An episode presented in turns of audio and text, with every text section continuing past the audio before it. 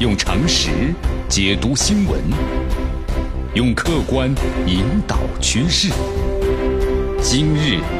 话题，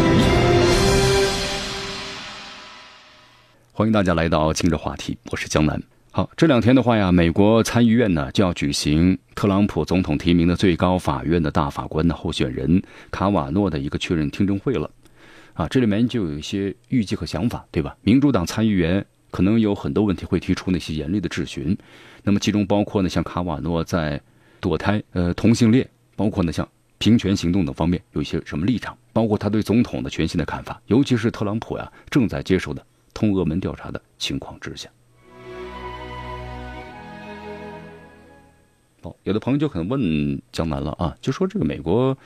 这个最高大法院的法官的任命有这么重要吗？其实真的在此之前的话啊。美国最高大法院大法官的任命啊，显得没有什么无关紧要的，基本上呢就是一个保守派大法官，然后呢换上另一个保守派的大法官，又或者是一个自由派的法官呢换成另一个自由派的法官。那么整个最高法的立场呢，没有一些太大的改变。但这次提名呢真不一样，为什么呢？因为和他所接替的肯尼迪大法官如果相比较的话，这个卡瓦诺呀跟他比要保守的很多了。特朗普呢所提名的这一大法官有可能会打破最高法的。这个立场的格局完全不一样了，所以说这次呢得到了大家的一个关注。你看啊，如果卡瓦诺的任命最终得到了确认，那么最高法的摇摆票会发生变化，更为保守的首席大法官呢罗伯茨，那么将取代呢肯尼迪大法官成为呢最高法的一个什么意识形态的中心点。这这很惊奇吗？对，很惊奇。这会是八十多年来吧首次出现呢首席大法官，同时也是摇摆大法官的情况。所以说，这个法律学者们呢有这么一个看法，就如果这个罗伯茨啊成了摇摆大法官，那么最高法的保守派可能会因为有五张选票而成为多数派，那么这样的多数派啊，可能就会对之后啊有一些相关的法律法规进行了限制啊，包括对限制的平权的法案，这种具有种族意识的决定产生非常大的影响。那么另外就是多数派呢可能会维持投票权的限制，扩大呢这个持枪的这样的一个权利。包括那，像枪、枪支，对吧？那么去除竞选上的财务规定，还有呢，包括给宗教在公共生活中更大的自由度等等。那么以上这些决定的话呀，和肯尼迪大法官之前所扮演的角色就完全不符了。所以说，在这方面，这个整个的一个上层的建筑将发生动摇。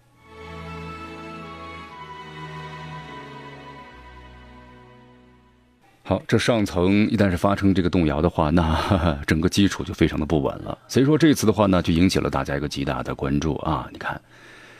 呃，肯尼迪大法官呢，在堕胎呀、平权法案呢、同性恋权利，包括呢死刑的表决上，那么都和另外四位自由派的法官呢，应该说是站在了一起。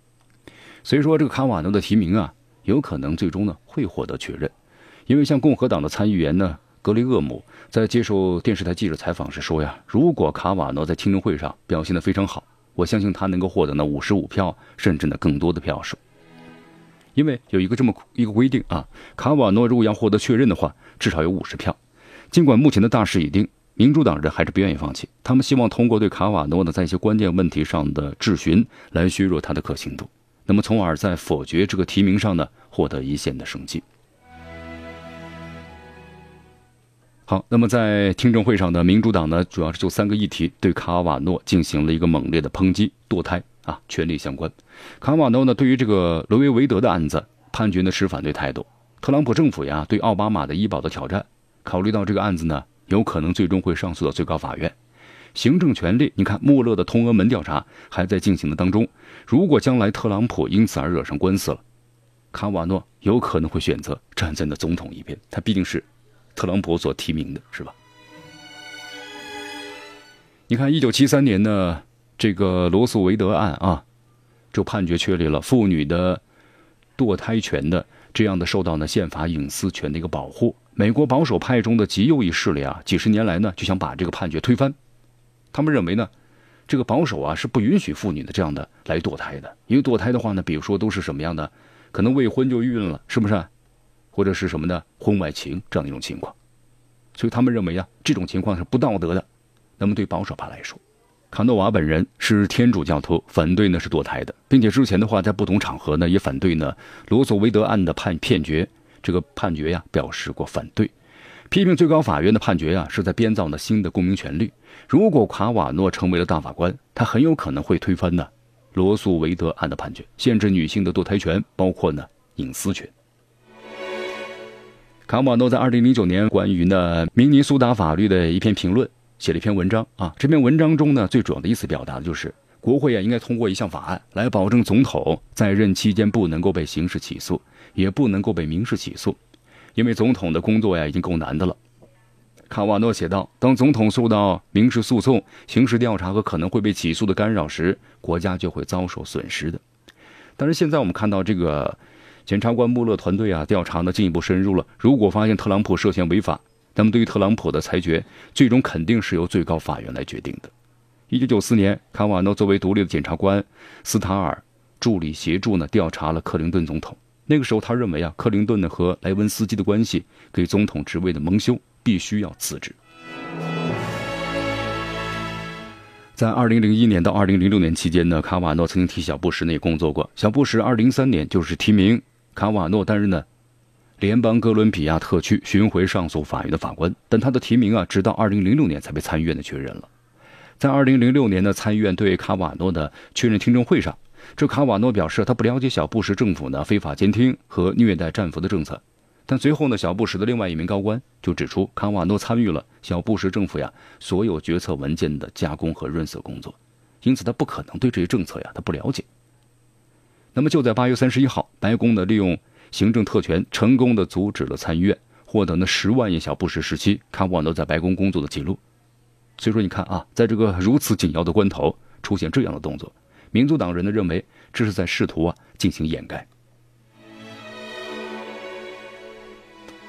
卡瓦诺的重要性啊会持续很久，会通过那一次次最高的这个判决呢体现出来，对吧？他会怎么去想，怎么去做？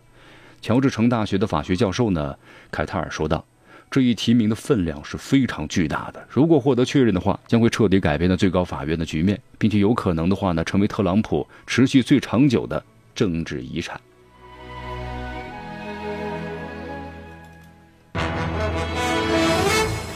用常识解读新闻，